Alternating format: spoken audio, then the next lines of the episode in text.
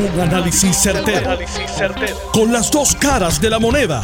Donde los que saben no tienen miedo a venir. tienen miedo a venir. Esto es el podcast de Análisis 630 con Enrique Quique Cruz.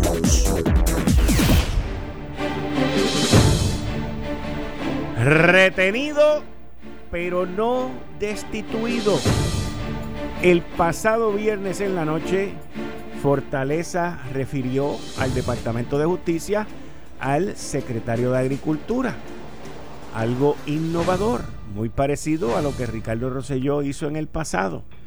Nunca antes visto gerencialmente, pero ¿qué podemos esperar? Vengo con el análisis en breve.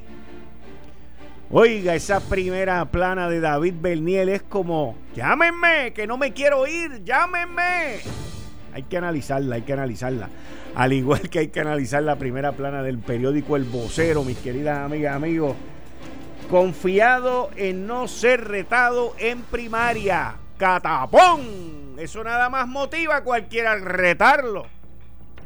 Esas primeras planas, para que usted tenga y conozca un poquito de cómo es que se bate el cobre, usualmente esas primeras planas son habladas, negociadas, no en el sentido de, de, lo que se va a poner ni nada por el estilo, pero te doy, te tengo esta noticia, te tengo esta entrevista y te la doy a ti si me das portada.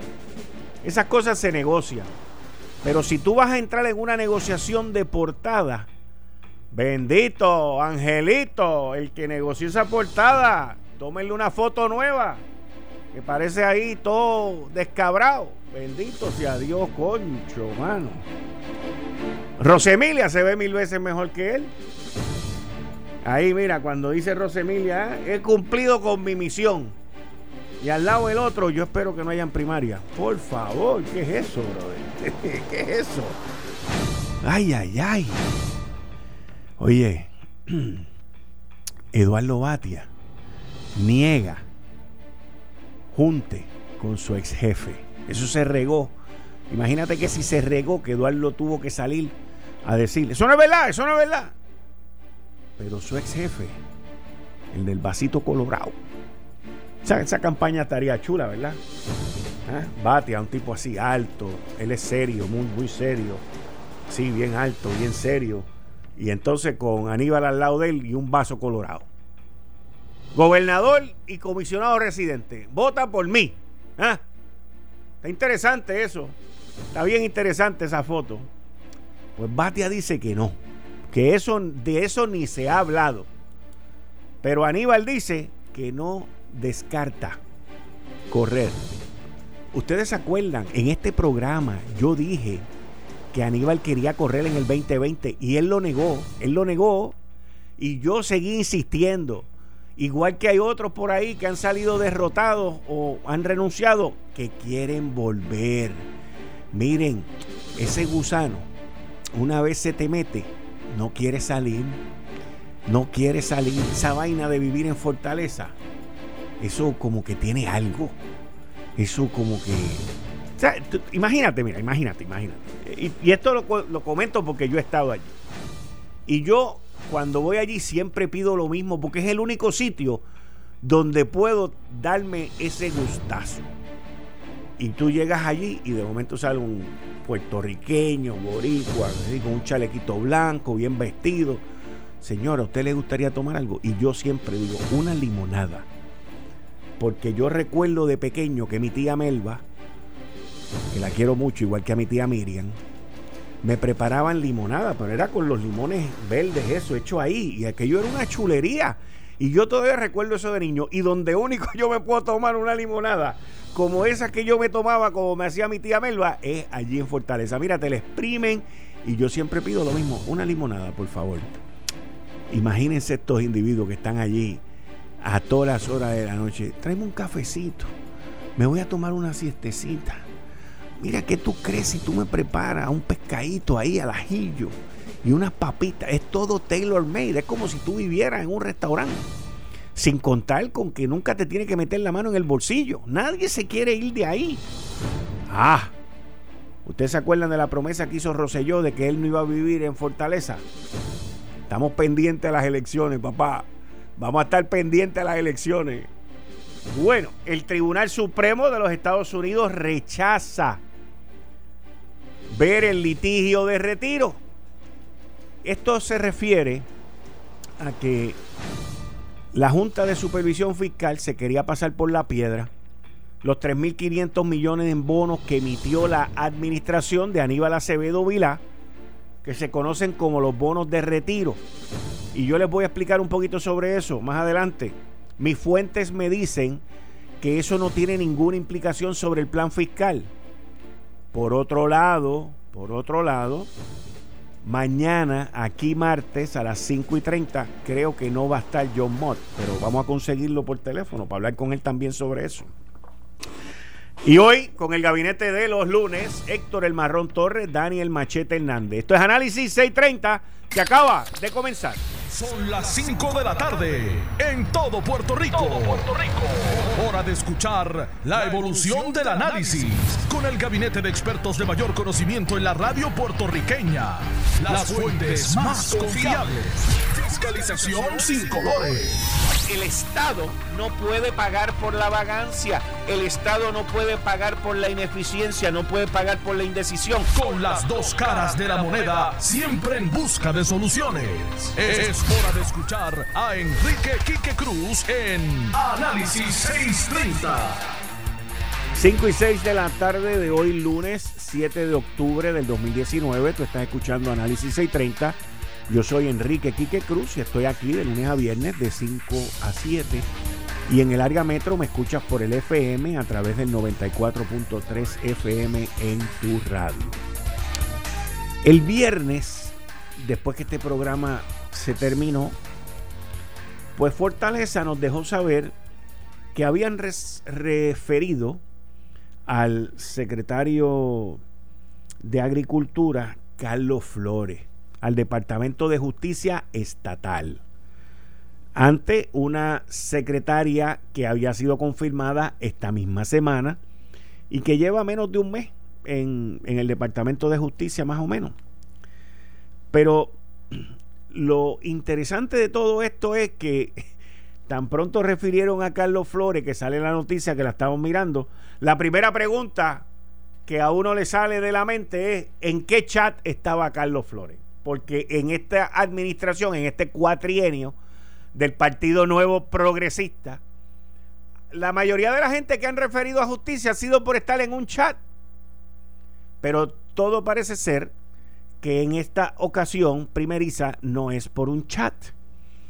Y que llegaron unas confidencias confidenciales, que valga la redundancia, a la mansión ejecutiva y la secretaria de la gobernación, Zoela Boy, pues es la que le tocó hablar del tema. La gobernadora Wanda Vázquez Garcet dijo y mencionó que era por alegaciones de conducta impropia. Sin embargo, y esta es la parte que es bien interesante y que levanta la mi curiosidad, vamos, mi curiosidad de que la gobernadora no lo despidió, como pasó con el secretario de corrección, de que la gobernadora no lo removió de su posición, como pasó con ella misma cuando surgió el lío aquel, porque quien refiere a la gobernadora en aquel momento como secretaria de justicia al departamento de ética y del FEI, al FEI, fue el mismo gobernador Ricardo Rosselló. En aquel momento, Wanda Vázquez decide dejar temporariamente las funciones, pero no renunciar. Y el que estaba de subsecretario o la que estaba de subsecretario se quedó en funciones y el gobernador se lo permitió. En aquel momento, la hoy gobernadora Wanda Vázquez salió libre sin nada que reprochar del proceso judicial que se llevó a cabo en contra de ella. Pero en esta ocasión, yo de lo único que puedo imaginar para ver una cosa como esta, que en mi libro es completamente ridícula, es que la gobernadora examinó la prueba y determinó que no había suficiente causa para votarlo. Es lo único que me puedo imaginar en todo esto. Por otro lado, lo han tratado con un hermetismo muy inusual en estos tiempos en Puerto Rico, lo cual ha beneficiado al secretario de Agricultura, Carlos Flores. Carlos Flores salió a defenderse como que está limpio y que él no tiene ningún problema con que lo hayan referido porque él va a salir bien. El que te refieran a justicia no significa que tú seas culpable o que hayas cometido un delito. Significa que hay un grupo de personas, una o más, que te están acusando a ti de algo y justicia hará la investigación y en muchas ocasiones cuando justicia investiga, si no hay la suficiente prueba y no hay el delito del cual se te acusa, pues tú sales bien. El único problema con eso es pues que tienes que ir a través de ese proceso y de toda esa gente que entrevistan y de toda esa gente que los fiscales o el fiscal o los fiscales que estén a cargo van a entrevistar para ellos determinar más adelante si eso procede o no procede.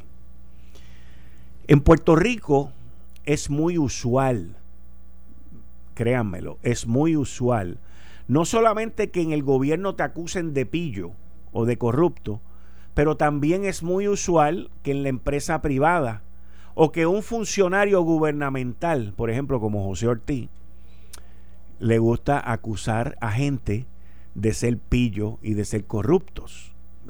Y eso lo tengo de primer conocimiento y de primera mano. La defensa de José Ortiz en contra de las acusaciones y de la prueba que este servidor tiene en contra de él, su defensa es que yo soy más corrupto que él. Así que yo tengo la prueba para probar lo de él, él no tiene prueba y nunca la tendrá para probar lo mío. Pero ah, eso, oye, donde tú tiras piedra, tú no puedes esperar que te tiren con rosas detrás, pero nada, con eso no hay ningún problema. Lo interesante de esto es que en este caso, pues Carlos Flores está allí defendiéndose y ahora comienza una investigación te gustó, ah, te gustó, te gustó, yo sé que te gustó. A ti también te gustó, te gustó. Ah, y a José Ortiz también le gustó. Ese fanático mío, por eso es que habla tan mal de mí. Pero la cosa es que yo tengo la prueba de él, él no tiene nada mío, porque de mío no tiene, no puede tener nada, papá, nada. Yo no me pongo los jeans así de apretadito y las camisitas tampoco, que eso es señal de otra cosa, pero vamos, ese no es el tema de hoy. La cosa es que Carlos Flores este, está en el proceso. Y, les tengo que decir que esto es un proceso que aunque tú sepas que tú estás bien, aunque tú creas que tú estás limpio, es un proceso bien difícil y es un proceso que quita el sueño. Yo duermo feliz todas las noches, by the way. Yo sé que el que, el que dice que yo soy pillo y corrupto, no. Así que con eso, pues, en términos de sueño, yo sé que me lo gano al igual que en la honradez y en la honestidad. Pero el punto que quiero traer sobre esto es que Carlos Flores no ha tenido unas funciones en el Departamento de Agricultura que hayan estado fuera de todo este desbarajuste y de toda esta controversia. Lo que pasa es que el gobernante renunciante Rosselló trabajaba de una manera muy distinta y no prestaba atención en momentos que debió de haber, debió de haber prestado atención y por eso no está donde se supone que esté hoy en día. En el Departamento de Agricultura, los ganaderos están en contra de Carlos Flores. Los que siembran guayaba, los que siembran café, los que siembran plátano, en fin, la industria prácticamente completa, la industria prácticamente completa está en contra de él. Lo que está por verse es lo siguiente. Si esas acusaciones y esas confidencias que le llegaron a la gobernadora y a Zoela Boy tienen la sustancia suficiente para haber salido de él. Porque aquí hay un problema muy distinto al de la hoy gobernadora Wanda Vázquez. Y es que si las acusaciones son serias y al principio de esa investigación ya se empieza a destilar prueba contundente en contra de él, lo mejor es que vaya renunciando y se vayan buscando un sustituto. Esto trae cola. Aquí hay, aquí hay problema. En la mansión ejecutiva hay problemas.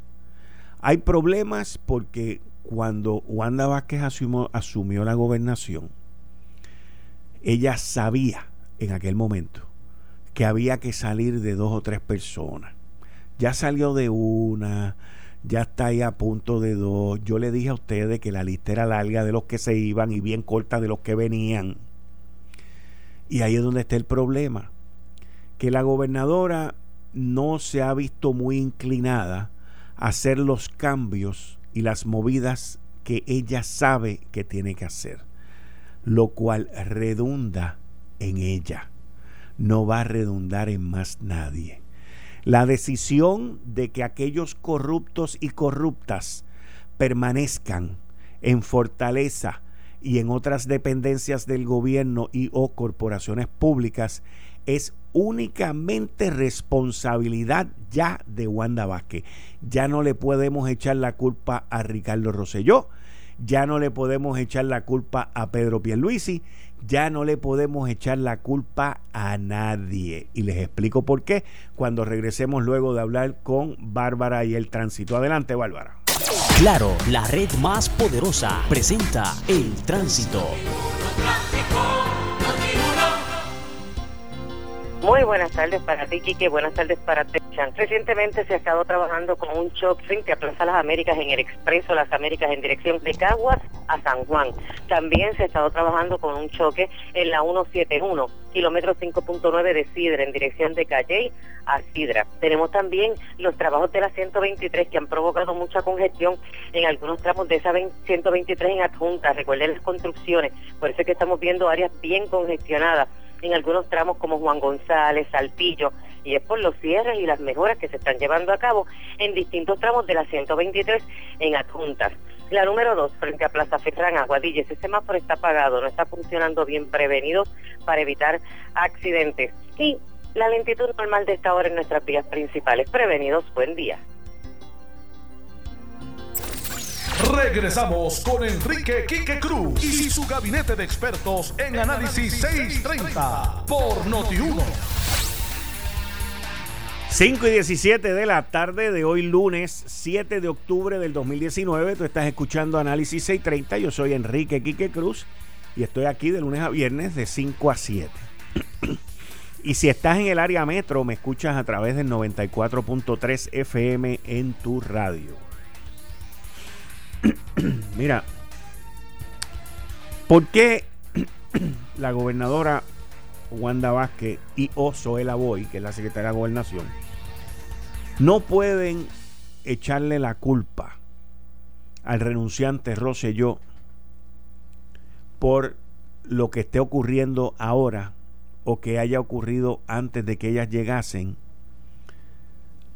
Porque es bien sencillo. Ya Wanda Vázquez debe haber cumplido en estos días ya los 60 días y ella tenía conocimiento como secretaria de justicia las barbaridades que dos o tres estaban haciendo en el gobierno de Ricardo Rosselló y tiene bajo su poder la decisión como la tuvo en estos primeros 60 días de haber salido de esas personas. El problema en todo esto es la conciliación. Cuando tú entras en funciones bajo un ambiente tan hostil y tan desordenado como el, el que entró Wanda Vázquez a la gobernación y luego Zoela Boy, pues tú tratas de apaciguar las aguas y tú tratas de estabilizar el barco. Lo primero que tú tratas de hacer es, mira, vamos a estabilizar al paciente que se nos está muriendo, vamos a estabilizar el barco dentro de esta tormenta y luego bregamos con lo otro. ¿Cuál es el problema de luego bregar con lo otro? Que los otros van cogiendo confianza. Y entonces empiezan a agarrar un chispito de aquí, un chispito de allá. Empiezan a coger un poquito más de espacio y un poquito más. Se empiezan a atrever a hacer una cosita más, otra cosita más. Violando la orden ejecutiva que dejó Ricardo Rosselló. Y empiezan a hacer cositas y cositas y cositas. Y ya al mes se sienten como que está el renunciante Rosselló todavía al mando.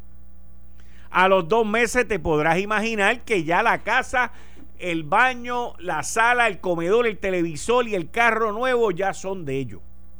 y que aquí todo está, es más, mejor que cuando estaba Rosselló en el poder. Y las cosas siguen. Le voy a dar un ejemplo. Miren lo que en esta administración, porque fue en esta, acaban de hacer, que yo lo había analizado aquí porque la razón por la cual el 17 de enero el renunciante Rosselló nos dijo que iba a privatizar la Autoridad de Energía Eléctrica fue para tapar, para desaparecer un megaproblema que tenía él en su gobierno. Y saca esa noticia y todo el mundo se olvidó de Whitefish, todo el mundo se olvidó de que no había luz, todo el mundo se olvidó de todo el desastre que había en esta isla porque por fin alguien lo va a hacer. Y aquí yo les analicé a ustedes y les dije que eso no iba para ningún lado. Y luego cuando José Ortiz cambió de rumbo y dijo que quedaban tres compañías, que una se había salido, le dije menos todavía porque cometió una indiscreción. Y esta semana sale un senador, Larry Seilhammer, el pana de José Ortiz, a decir que no se va a privatizar. Y tú dices, es a rayo. ¿Y de dónde diablo sale un senador a dar una noticia como esa? Ni la gobernadora lo quiso dar, ni la secretaria de la gobernación lo quiso dar, ni José Ortiz lo quiso dar, ni Danielito ni Jaimito lo quisieron dar. Y se buscan al vicepresidente del Senado, Larry Seilhammer, a dar ese tipo de noticia. Y la noticia pasó. E inclusive hoy, con la lavada de cara que le dan en el periódico El Nuevo Día José Ortiz, hoy él lo da, ¿sabes? Pues mira, no se va a privatizar porque es que no podemos. Entonces, te da las explicaciones que todos sabíamos por qué no se podía privatizar. Mira, tú no puedes privatizar porque tienes bonistas y eso todavía está en pleito. Tú no puedes privatizar porque si los federales te van a construir la red, eso se dijo aquí y se discutió aquí a cabalidad. Si te van a reconstruir la red, no se la puedes dar a otro, esos son fondos federales. En fin, había un mar de razones para no privatizar, pero la más importante para José Ortiz, la más importante, que la compañía que él quería no está. Así que no se puede privatizar. Entonces, cuando tú tienes una situación como esa y vienen y te lo dicen, no, es que no se va a privatizar, mira, por esto, por esto y por esto, ah, pues qué bien guárdalo. pero yo le tengo una pregunta al renunciante Rosselló, le tengo una pregunta a Wanda Vázquez Garcet, a Zoeda Boy, le tengo una pregunta a Ralph Krill, que es el presidente de la Junta, le tengo una pregunta a todos los miembros de la Junta de Gobierno de la Autoridad de Energía Eléctrica y le tengo una pregunta a los miembros de la Junta de Supervisión Fiscal, Natalia Yaresco, José Carrión y a todos los demás. Y los cientos de millones de dólares que estos individuos se gastaron en consultores. Y los millones de dólares que Todd Filsinger cobró por esa privatización que se iba a hacer. Y todas las compañías que han cobrado, como he dicho, cientos de millones de dólares en una privatización que no se va a dar, que sabíamos que no se iba a dar.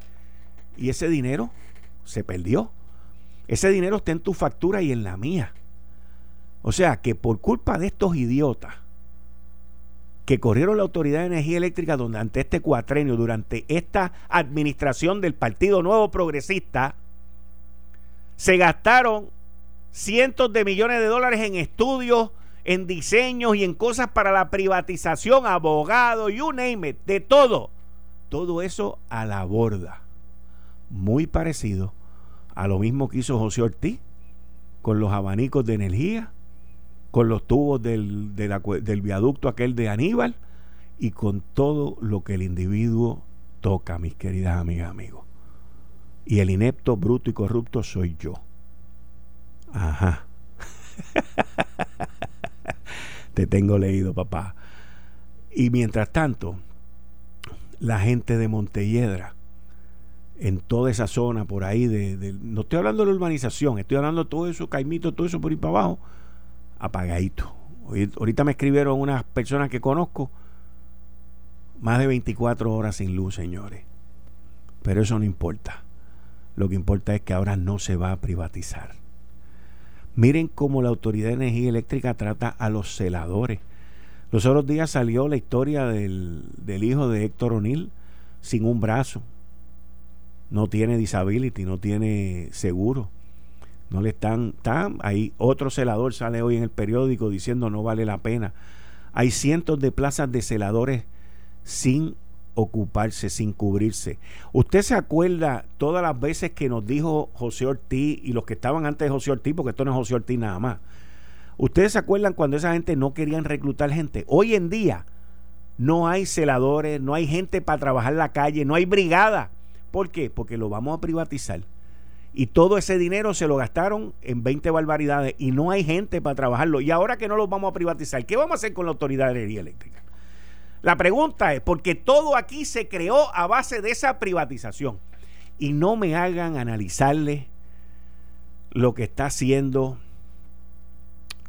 el de el negociado de energía que tanto la gobernadora como Zoela Boy tienen las cifras de los aumentos de sueldo que a todo el mundo allí ahora se gana 7 mil pesos.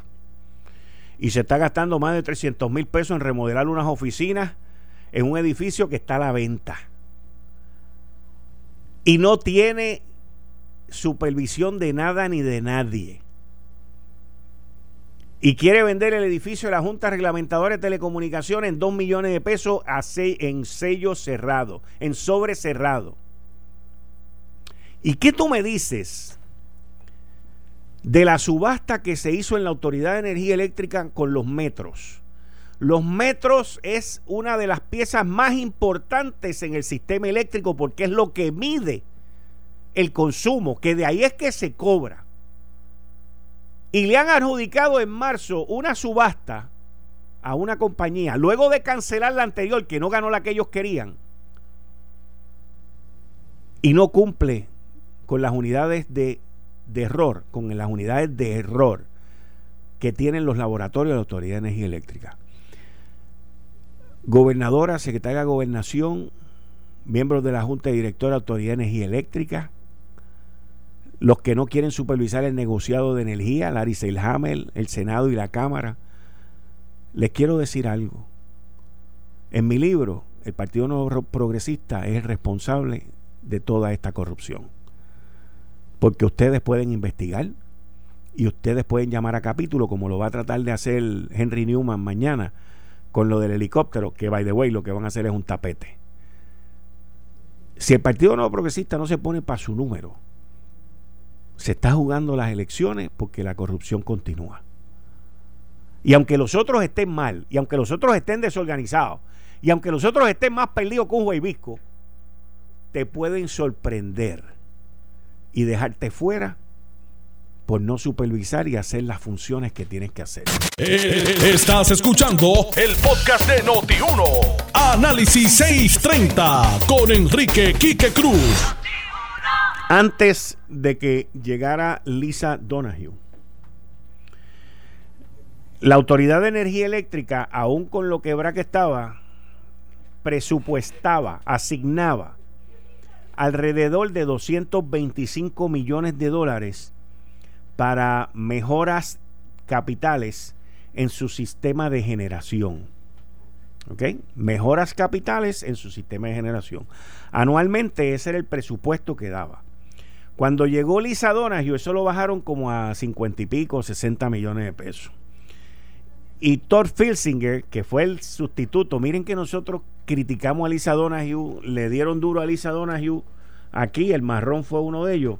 Pues Lisa Donahue ahora es una niña de kindergarten, comparado con Todd Filsinger, que ha entrado aquí como el barbarazo.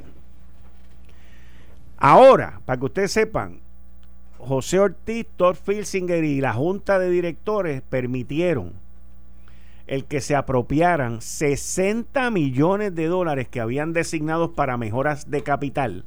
Mejoras de capital son los cables esos que andan por ahí, todas esas subestaciones que andan desbar todo eso, toda la infraestructura de transmisión, todo eso, todos esos cables que se han roto, todo ese tipo de cosas, los ratones, todo, fumigaciones, todo. Agarraron 60 millones de pesos para, para comprar tres unidades portátiles que están en palo seco. Con 20 millones pudieron haber arreglado todas las picking units que tienen alrededor de todo el sistema que estarían utilizándose ahora. Pero el corrupto soy yo. En adición a eso, pues seguro. Sí, eso está pasando ahora. el perro los mordió dos veces. Dos veces. la autoridad. Dos veces, dos veces. Con el Partido Popular y ahora vos el PNP. Correcto, correcto. Eso está pasando ahora. Pero peor aún, en marzo, óyete esto, la pieza más importante que tiene la Autoridad de Energía Eléctrica, ¿cuál es? El enchufe que dice on. Ah, exacto. Sí, perdóname, sí, porque ellos están en el negocio de vender energía. Seguro, pues tú lo sabes. Pero cuando ese enchufe dice on, hay un aditamento que mide eso, ¿verdad? Claro. Así debe ser. Que son los metros, Seguro. ¿verdad? Seguro. Pues la Autoridad de Energía Eléctrica tiene un laboratorio. Yo no sabía esto, esto me enteré yo, pero tiene un laboratorio y tienen unas directrices para comprar contadores. ¿Ok? Y esos contadores tienen que, sal- tienen que ser entre 98 y 99 o 97, 98, 99 por ciento de accurate, de, Sí, de certeza. de certeza. No puede ser por debajo de eso. Y así lo dicen los libros. Yo tengo los libros. Claro, debe ser así. ¿Ok? Y más cuando es una utilidad pública, seguro. Correcto, porque cualquier cantito para abajo, no para arriba, para abajo, son millones de dólares que se pierden Seguro. en medición. Pues la compañía que ganó la subasta, cancelaron la subasta. Eso era bien típico en la administración de Ricardo Rosselló. Si ganaba el que no tenía el maletero que era, cancelaban la subasta. Pues cancelaron la subasta. Y se la llevó otra compañía. Que el porciento de certeza es 95%. Exacto. ¿Y cómo se justificó? Porque José Ortiz lo quiso así. Y esa fue la compañía que ganó. Y esos son los 40 mil metros o 15 mil metros que vienen por ahí. Así que a los que le vayan a poner metros nuevos, usted cállese y no diga nada porque esos metros puede que le bajen la luz a usted. ¿Ok? Estoy hablando en serio. Tengo la prueba, tengo toda la prueba de la subasta cuando la cancelaron. Tengo la, la prueba de lo que dicen los libros. Y, y lo interesante de todo esto es que en el camino, bajo la supuesta privatización, se ha permitido el deterioro de la red, porque esto se va a privatizar. ¿Y qué pasó? Que ahora no se va a privatizar. Los chavos se los gastaron en contratos y estamos fritos, porque el sistema está en el frío. Eh, mira lo que me dice otro, otra fuente, y esta fuente es bien buena. Esta fuente es bien buena. Me dice, y es de allá, estuvo allí. Me dice, brother, yo expuse todo eso. La EE no puede ir contra la legislatura, pero el gobernador, esto tiene que ver con los celadores, eso lo leo, lo leo ahorita. Sobre Todd Filsinger, mira lo que me dice esta fuente. Todd Filsinger no sirve para un carambeta. Me puso la palabra que no estaba ni hacía falta. Las picking units existentes no sirven. Son más viejas que yo. No estoy de acuerdo con eso. Hay otro que es como él que me dice que sí. Así que eso es. La verdad absoluta es que hay que cambiarla. Lo que hay es verificar el proceso. Este también sabe del proceso. ¿Ok? Sobre los celadores. Este me dice, yo expuse todo lo que tú has dicho en el programa sobre los celadores. Le ofrecí al gran amigo, porque no voy a decir la palabra, de Jaramillo un aumento de 30% para los celadores y me dijo que si no era para todo, incluyendo los conserjes, la secretaria, los ayudantes CPA, los abogados y todo el mundo, que no había aumento. Y esta, y esta gente le dijo que no. Solo quería beneficios marginales que los cambió la legislatura. La Autoridad de Energía Eléctrica no puede ir en contra de la legislatura, pero el gobernador me autorizó a bregar con el salario. Esas son las cosas, esas son las dinámicas. Bienvenido. Daniel Machete Hernández y Héctor Torres. Esas son las dinámicas que se dan en la Autoridad de Energía Eléctrica. Pero es que eso siempre ha sido así. Lo sé, por eso es que está quebrada. Claro. ¿No te acuerdas cuando José del Valle dirigía la autoridad que aquí la comisión de ventilar el asunto de la corrupción de la legislatura en los 90? Yo recuerdo, yo estaba allí. Se hicieron unas vistas oculares, se hizo un informe de comprar unas turbinas que no te- terminaron sin usar y se terminaron en los almacenes. Unas italianas. ah, en no, los 90. En los hablo al 90. principio, Cuando José Tú del sabes, Valle era el director tú sabes que esas turbinas. Tú sabes que esas turbinas, después del huracán María, estaban buscándolas a ver si se podían revivir. Aparecieron podían en el inventario perpetuo. Era lo Sí, mejor que checaron. sí. A ¿Tú- ver. no viste eso? No, te estoy hablando en serio, te estoy en serio. Bienvenido, Dani. Gracias, Kike y Héctor y los amigos que nos escuchan. Tú que eres medio eléctrico, ¿tú no viste de esas turbinas? Yo había Que escuchado estaban ese- guardadas. ese Cuando cuento, María sí. se habló de unas turbinas que estaban guardadas. Yo había escuchado de eso, pero no se sabe dónde fue a parar eso. Ok, bueno, vamos a dejar el tema de Autoridad de Energía Eléctrica. Vamos a hablar de Carlos Flores, secretario de Agricultura. El- el- lo refieren. Yo quiero no lo- hacer un no comentario breve de energía eléctrica. Ah, ok, dale. ¿Hasta cuándo?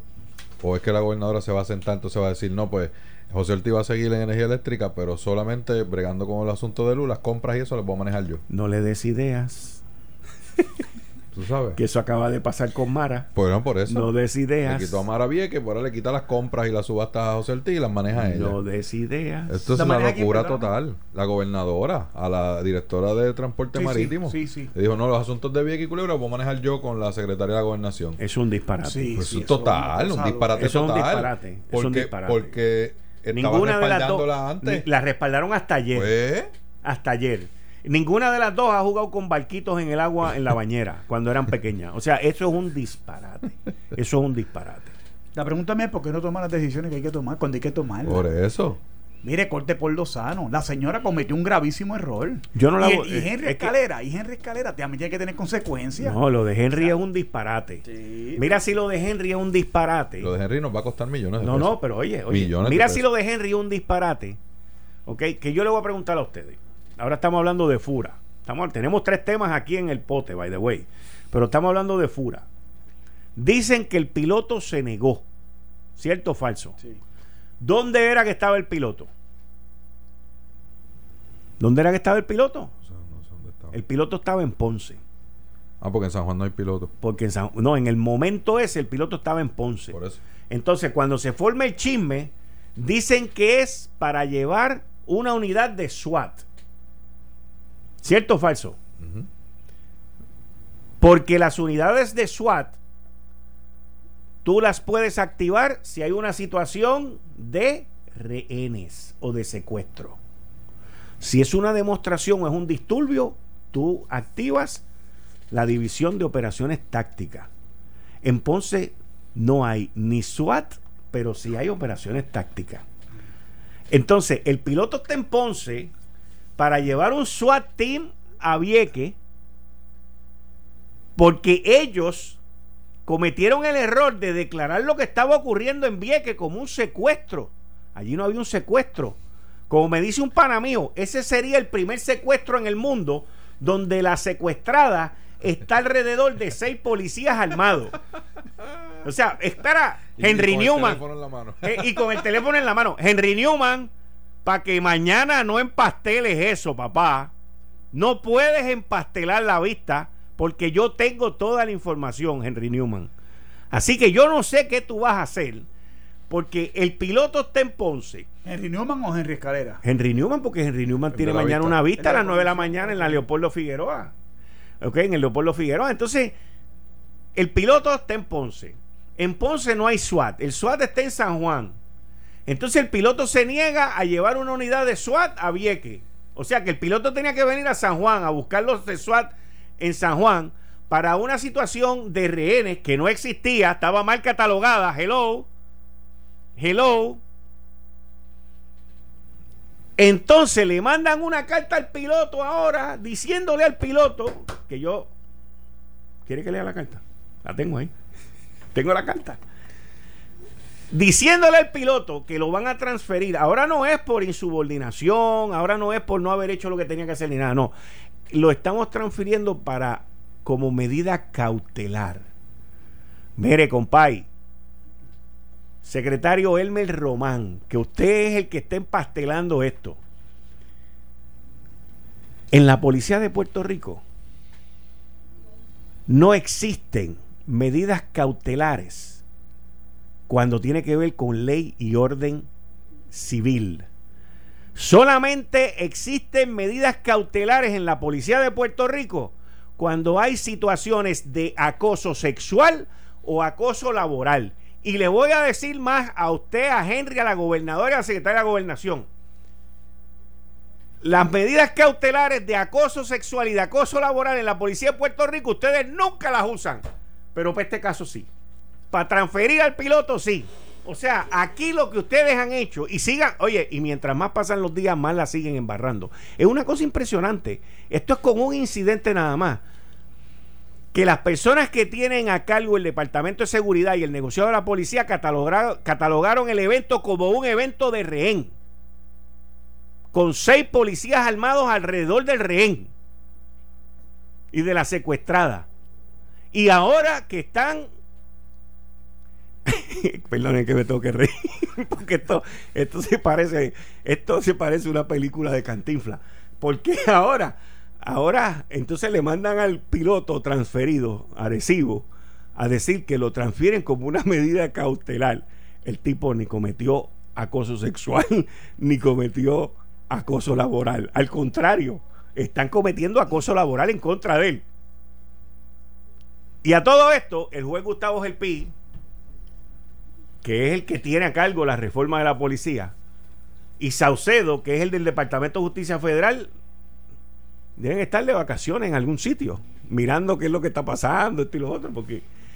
Y entonces Henry Newman mañana tiene una vista que yo quiero saber, Henry, voy a estar bien pendiente de esa vista porque yo tengo toda la documentación que yo sé que tú la tienes. Así que las preguntas son obvias.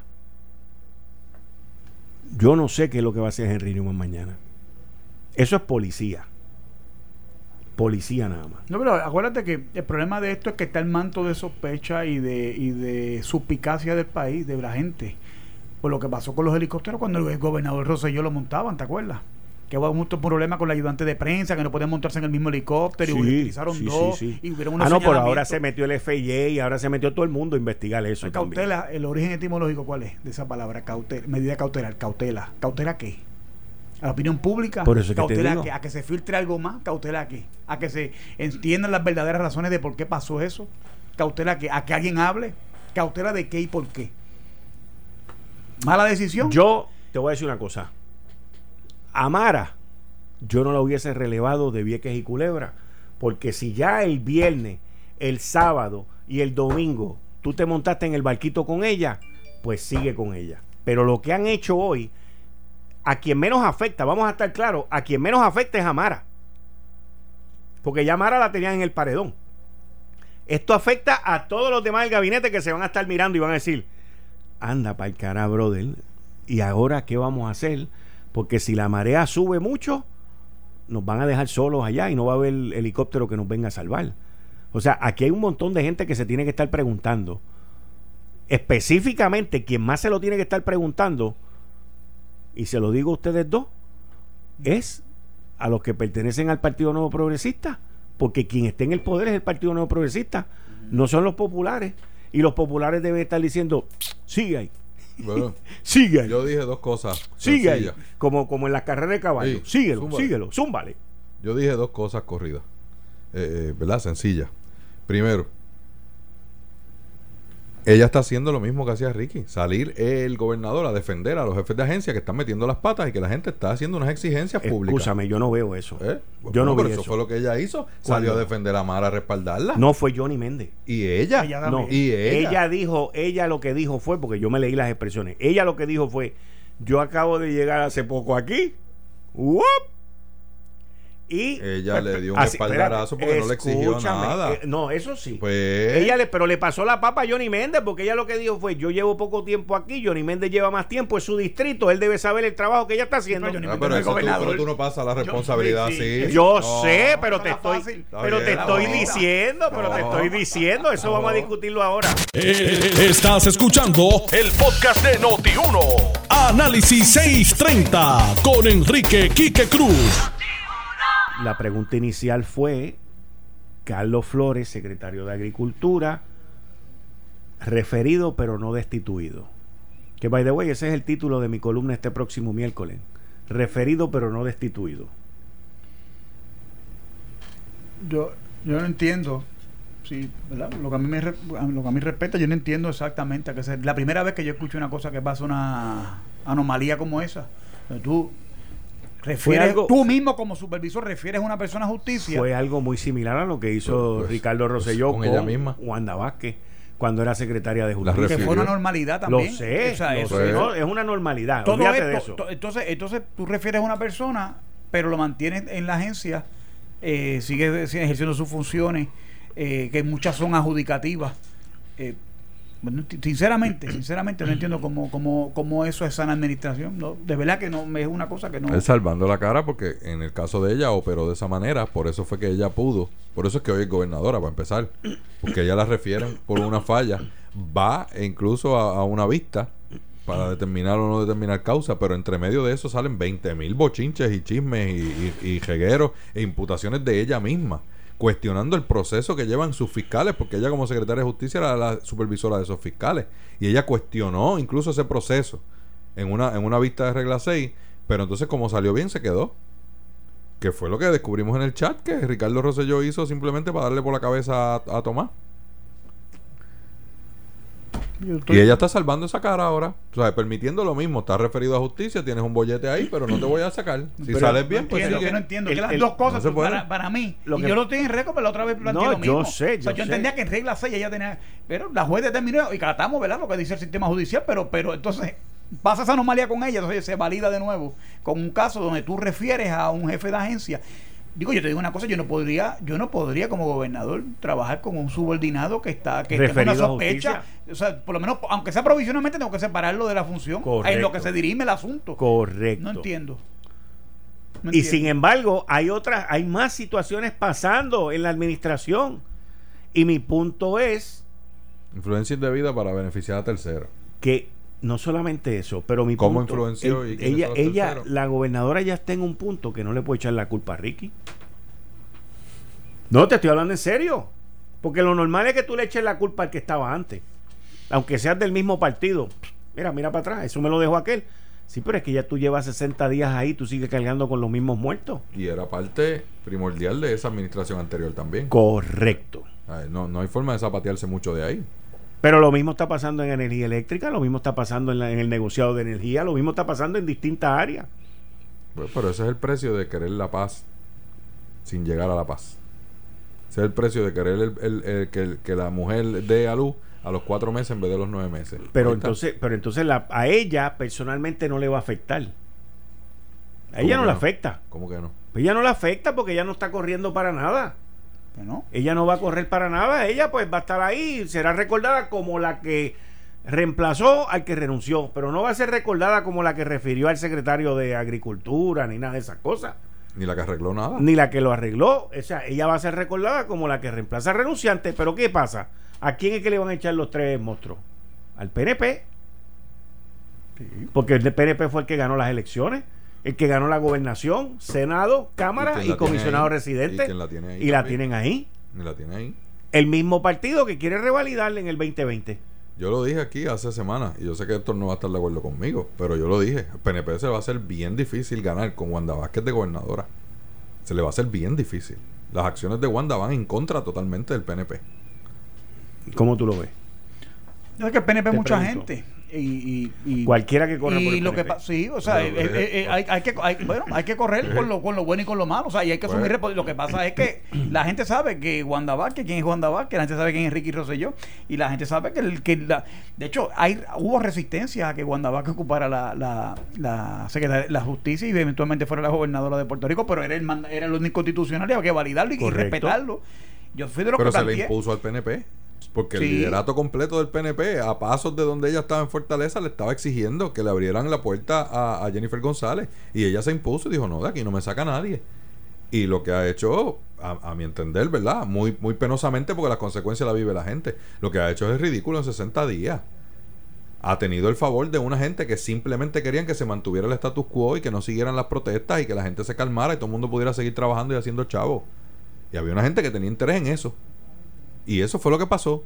Pero no ha habido ningún cambio. Y las personas que estaban desde el pueblo impulsando que fuera alguien que no fuera político, que no vaya a correr, que sí, que la dejaran a ella, que se siguiera el orden constitucional, ¿dónde están hoy? Yo lo dije. Pues, Y entiendo que le tocaba a ella. Está bien, le tocaba, pero era bueno eso para el país. Estaba capacitada ella para eso. Es que Porque la misma excusa que se usa pa- Es que- para mantenerla es la misma excusa que está en contra de que ella, que no es sabe nada. subjetivo de nosotros, No sabe que es nada. bueno para Puerto Rico, está atendido por el orden constitucional Ah, bueno, establecido. y, no- y ahí no tenemos juego de Sí, piernas. pero ella no se Sí. tenía que quedar. Ella podía irse. Ah, bueno, bueno, Ah, bueno, pero la bueno, decisión era de ella, este, ella estaba determinada a, a- a- a Eso, seguirlo. el- el- exacto, la decisión es de decir, no, yo me quedo. Pero entonces, quien defienda la gestión como de que era bueno lo que ella tenía es precisamente lo que está yendo en contra de nosotros. Y yo lo dije aquí desde el primer día, el asunto de no tener un partido político detrás le quita la presión que le puede hacer el pueblo y que le puede hacer la opinión pública. Y eso, y, y eso va en contra de la gente, aunque se ha querido pintar como que es positivo. Ah, es positivo traer a alguien que no tenga amarres con nadie. Ajá, ¿y a quién le responde? Pero mira- ¿Y quién le exige? Pero mira la disyuntiva, pero mira el problema que tiene la gobernadora y el, el sector ejecutivo. Son tres poderes, judicial, ejecutivo y legislativo. Mira el problema que tiene el ejecutivo hoy, creado por ellos hoy. Zoela Boy es la chief of staff. ¿cierto? ¿Cómo es que tú la describes? ¿Cómo es que tú describes el secretario de gobernación? El perro que muerde, el, el, el, el jefe de gobierno. El jefe del gobierno. El que es ejecuta, el que supervisa y ejecuta. Seguro. Sí. Zoela Boy esta mañana sale, porque está ahí en todos los periódicos, está por todos lados, diciendo que la culpa no es de Mara. Las lanchas están rotas. Esto viene de, de- de años y años y años. ¿Qué está haciendo? Apoyando a Mara. Y si Zoela Boy hace eso, es porque tiene el aval de su jefa. ¿Cierto o falso? Estábamos diciendo aquí ¿Cierto? hace 10 minutos atrás. Sí. Pero entonces, ahora de momento. Debemos presumir que sí. Pues debemos presumir que sí. Pero entonces ahora de momento, lo que dijo Zoela Boy no cuenta. Porque le vamos a quitar Vieques y Culebra. Una ¿y do- manera de contradecirla sin ese, quitarle la. ese es mi la- punto. la- Ese es mi punto. O sea que no solamente se llevan por el medio a Mara, pero también se llevan por el medio a la chief of staff, a la secretaria de la gobernación, se la llevan por el medio. Oye, eso me parece un, un comiquísimo. Eso de eso decir, no, que Johnny Méndez resuelva eso, que es el del distrito. Eso no Pero eso fue funciona lo que de esa- dijo. Eso no funciona de esa forma. pero eso fue lo que dijo, eso fue lo que Pues, dijo. O pues, demuestra la improvisación en eso. En, oye, los cogieron con los. Con la pantaleta abajo, pero no, no saben, no- o, o- o no tienen que tener un poquito más de destreza para bregar con crisis. Surgió este problema y hay una apatía a tomar decisiones, como lo dejó Ortiz. Ella haber ido a la autoridad el de aquel domingo. Eh, a eso- retra- eso, eso fue eso devastador y eso parece que a- todavía no lo internalizaron. Eso fue hace, hace ocho días. Por eso, y, y, y cuando tú ves ese tipo, eh, eh, están trabajando Cuando mucho fue a- para la publicidad. Yo creo que es al revés de lo que tú dices. Ellos están bregando por la opinión pública, tratando de ganar el aplauso. Eso, eso. Y eso. eh, Sí, pero a corto plazo. Es Sí. el aplauso de hoy. Acuérdate que el y el aplauso el de hoy es el abucheo de La mañana. gestión gubernamental de. Wanda Vázquez completa es a corto plazo, porque es año y medio. Exacto. Ella Sí, lo que está pero- buscando pero- es pero que no- cuando digan no es papa día a caliente, papa día. caliente, ya. Pero no es día a día. Ella sale con las manos Claro, claro. Pero no es, no, no es en el día a día. Es demasiado. Tú sabes, es lo de hoy. Y lo que conviene hoy, el aplauso de hoy. El aplauso de hoy es el abucheo de mañana. Porque Si esa no lo cosa sabe de, atender, ah, no, sí. le vamos a quitar Vieques y Culebra. Ah, pues entonces Mara le toca bregar con la lancha Cataño. Tú sabes, Pues, pues, fantástico, bonito eso, qué chévere. Una locura total. O sea, ¿y, y qué va a hacer en educación? Que siguen explotando chichones cada rato. Entonces Tiene que decirle a los fondos ah, no, federales sí, del Pero eso se Sí. sabía. ciento y pico millones de una pesos. crisis opera- de operacional, eso plantea una crisis mayor, título 1, comedores. ¿Tú sabes lo importante que son los fondos federales en el, en el sistema de educación pública? No solamente en el sistema de educación pública, en el diario de vivir de cientos de miles de niños y de niñas. Y las compras a los, a los, a los, a los agricultores. ¿no? O sea, eso, eso es un reto brutal. Pues a eso se va a encargar sobre la voz y Wanda Vázquez. Entonces el director se va a encargar nada más que ¿Por las reuniones con los Porque no han nombrado al síndico. Porque no han nombrado al síndico, que eso chico. vienen hace seis meses con el síndico y no acaban de nombrarlo. Ese es el issue. ¿Eh? Ese es el issue. Aquí no se quiere tomar decisiones nunca, de- a asumir posturas sobre unas cosas. Pues si no sirve, no sirve, hermano. Pase la página y vamos para adelante. Ah, que es a corto plazo, quedan, eh, sí, quedan año y cuatro meses. Pues, brother, en 15 meses nos vamos a ajuste. En 15 meses nos vamos a ajuste. Tiene una gran responsabilidad y no puede ser de que cada vez que alguien meta la pata, pues yo lo hago. No se han entregado los reintegros, decían hace este, una semana. Ah, pues yo le di instrucciones al secretario de que busque los recursos para que entreguen los reintegros. Y en dos días salieron los reintegros. Oye, tú sabes, ya nosotros nos afeitamos. ¿Cómo es que en dos días eh, este, aparece la gente y aparecen los cheques y se reparten los chavos? el- ¿Eh? Pa- para querer aparentarle que la gobernadora dio la orden y en dos días empezaron a aparecer cheques en los buzones. Oye, tú sabes, un poquito más de seriedad también. Entonces, cuando tú dices que no va a correr para nada, yo todavía me lo cuestiono. Me lo tengo que cuestionar. Porque son decisiones totalmente políticas. Lo primero que dijo, la estadidad no es importante, yo no voy a bregar con la estadidad, pero no titubió en nombrar los suplentes a la comisión este chueca esa que tienen de la estadidad. Para que yo breguen con él. los Bueno, Eso es nombró. consistente porque ellos van- esos dos van a bregar con ella, ¿no? ella, ustedes breguen con eso allá y no quiero saber nada. Ya está, Sí, ya está. Tú me pediste que lo nombrara, ahí están nombrados. Brega tú con eso. Zapateado, para afuera. Claro. Porque ella es la única que los puede nombrar. Claro, pues si no es prioridad, no es prioridad. Uno pierde tiempo en eso. No, no, Bueno, pero el que te lo pide, que debe ser un Ah, político, tú bueno. entonces le dices a quién es que tú eso. quieres. Mira, ahí están, tú, Está ya están nombrados, nos de vemos, maletero, vete. ¿Verdad? No, maletero no, no, no, fíjate, pero, no. pero aquí son padrinos, papá. Pero, pero mira, ahora también uno tiene que preguntarse quién es el padrino Pero- de Mara Pérez, que se le tiene que quitar el trabajo, pero no se la puede tocar en el puesto que está. Pues quién es el padrino de, de esa señora entonces? ¿Quién es?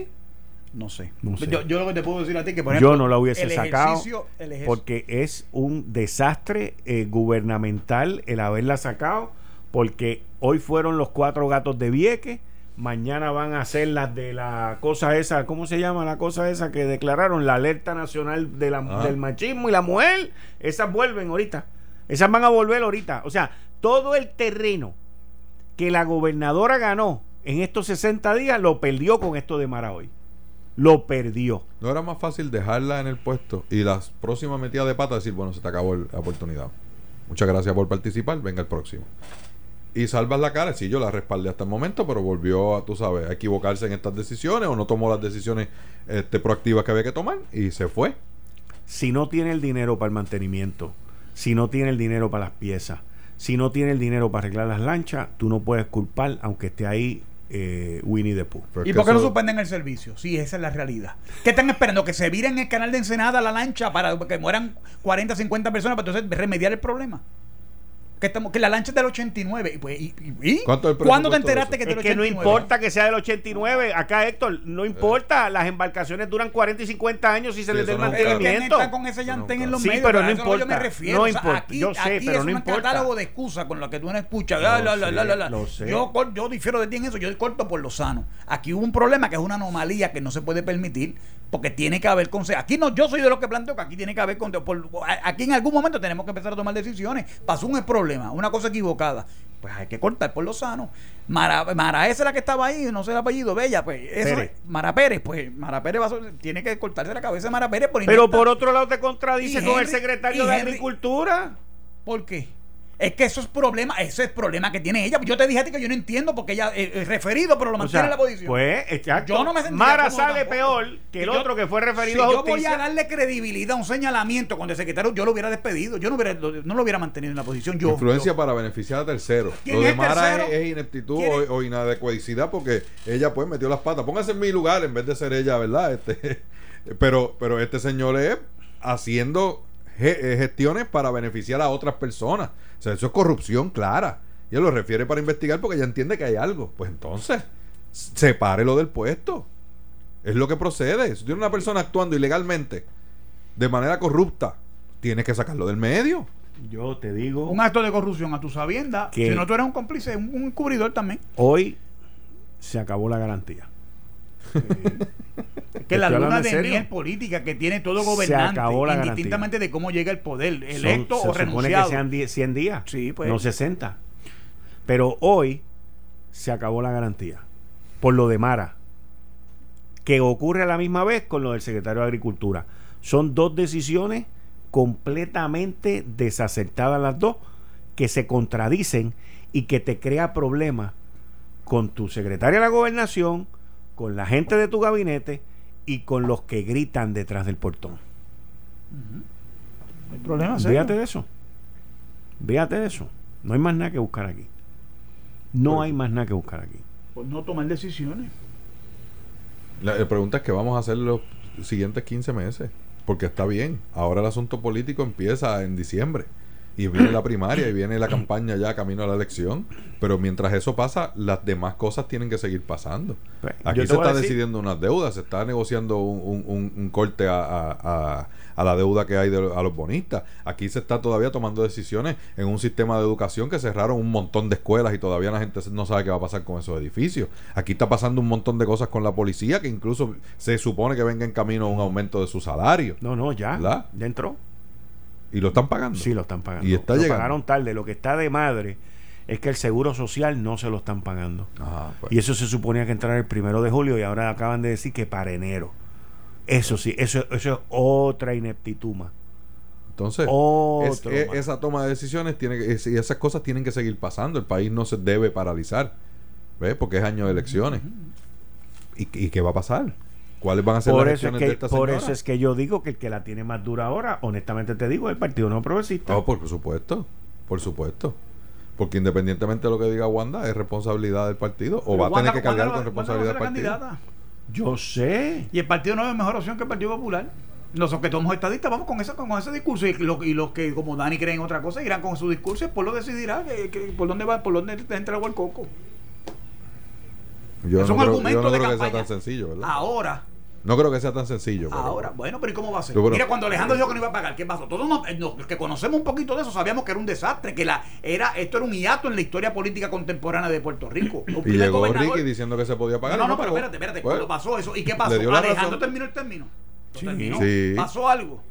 La gente siguió trabajando el otro día, prendieron sus carros, fueron a trabajar, desayunaron, almorzaron. Pues lo mismo va a pasar con Claro. Wanda. Mañana todo el mundo nos levantaremos, nos afeitaremos, nos bañaremos, ¿verdad? Se- haremos nuestros quehaceres, nuestros Fíjate, Lo que pasa es que Alejandro no estaba corriendo, ¿ok? No es eso. Alejandro no hizo su retiro después de eso. de- de- iba a decir que no pagó. Por eso te digo, pero Por que eso. no estaba corriendo. Número uno. Número dos, el, el escándalo de Anaudi fue más grande que el no pagar. Eso lo cargó por el cuatrenio completo. Después vino David Berniel, que parece por la primera plana del periódico El Nuevo Día de hoy, que no se quiere ir.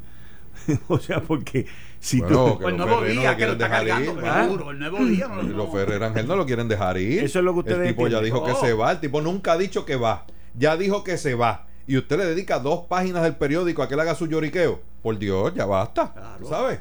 ¿Qué Pero es lo que quieren? Porque pero ellos posiblemente en las próximas dos semanas salen a hacer una encuesta. No, pues, ¿Qué por es lo que quieren? Mantenerlo arriba para que en la encuesta vuelva y salga que él es el cheche. Oiga, tú sabes, pues postúlenlo ustedes.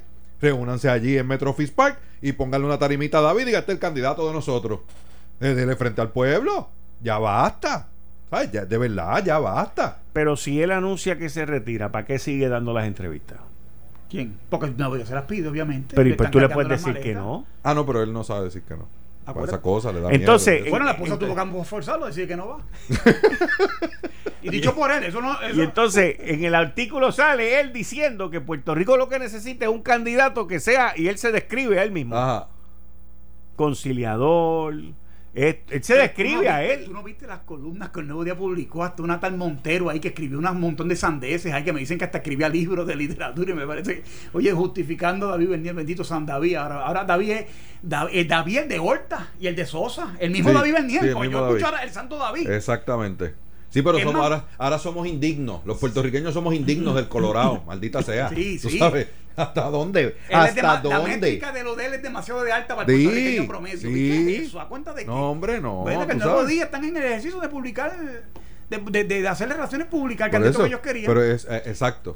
Y entonces no dejarlo morir para venir con una encuesta. Oye, que te lo digo. Para venir con una encuesta a principio de noviembre a decir que es que David es el Salvador, tú sabes. Y sacarán dos o tres entrevistas a dos o tres pelafustanes por ahí diciendo que es que el tipo tiene que volver, que lo reconsidere. ¿Eh? Ya basta. El país se tiene que mover. Ahora digo yo, nos tenemos que mover. Y, y si usted está respaldándolo, pues fantástico. Dígalo. Dígalo. Eso está en todo su derecho. Y dígalo, y esa es su línea editorial. No trate de vendérmelo como que es neutral, tú sabes. No, no es neutralidad, porque lo que se ve el encargo clarito.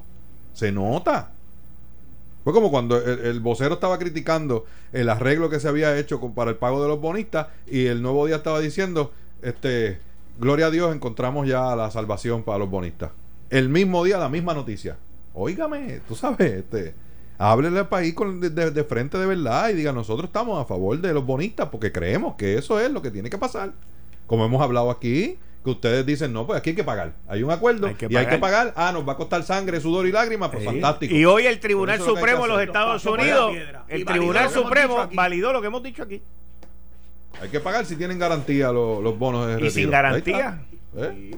Y sin garantía, porque los bonos de, de Pero le dice retiro. que tienen que buscar para pagarlo. Exacto. Pues, que tienen que buscar para pagarlo, como tienen que buscar para los seguros sociales de los policías, como tienen que, es que hay que atender una cosa, tú no puedes seguir regalándole dinero a la publicista en campañas chuecas de publicidad estúpida. Los ni a que maestros, los políticos abogados. electos, los políticos electos como Grijalva, No. Darren Soto, que estaba hoy en Fortaleza.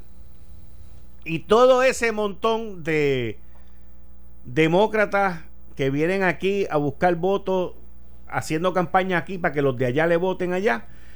Mis queridas amigas, amigos, los que me escuchan en la Florida, todo político demócrata o republicano que le diga a usted, yo voy a someter una enmienda a la ley promesa para que no se pague la deuda, hoy el Tribunal Supremo de los Estados Unidos ha dicho que hay que pagar.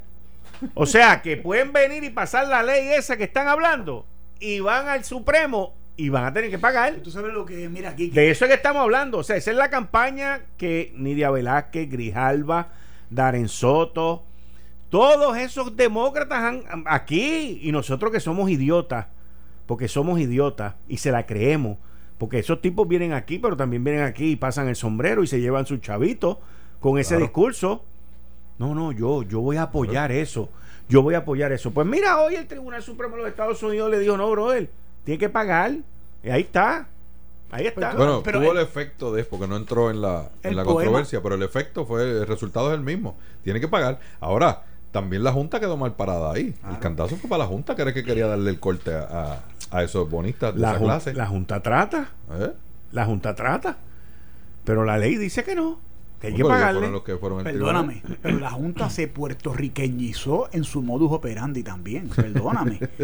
Porque están tomando decisiones prácticamente políticas también ellos, más que, más que de sana administración fiscal. A mí ¿Cuándo lo tú has visto da- que un auditor necesita un oficial de prensa o un relacionista Sí, público? exacto. O sea, en Porque la Junta reclutó no solo aquí, en Washington, relaciones públicas. Pues con eso te dicen todo. Exacto.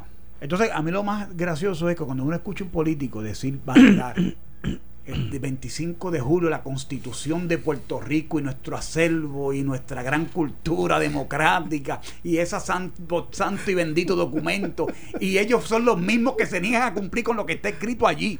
Que manda a que, la- a que los bonos lo primero que se paga las deudas de Puerto Rico lo primero que se paga. Cuando entran los recursos a, la- a las arcas del Estado usted sabe que los políticos están esbaboseando ¿Hasta dónde vamos a llegar? ¿Por qué? Por la cobardía de todo. Y esto incluye a mis queridos amigos en el PNP, como los tuyos en el Partido Popular, Dani y Quique, de que no sea por lo mismo que no votan a Mara, por lo mismo que no toman medidas contra Henry Escalera, por lo mismo que no toman medidas cuando hay que tomar decisiones antipáticas, por lo mismo, por cobardía, porque no quieren tomar las decisiones y el toro por los cuernos cuando hay que hacerlo. Eso no tiene otra explicación, ninguna otra.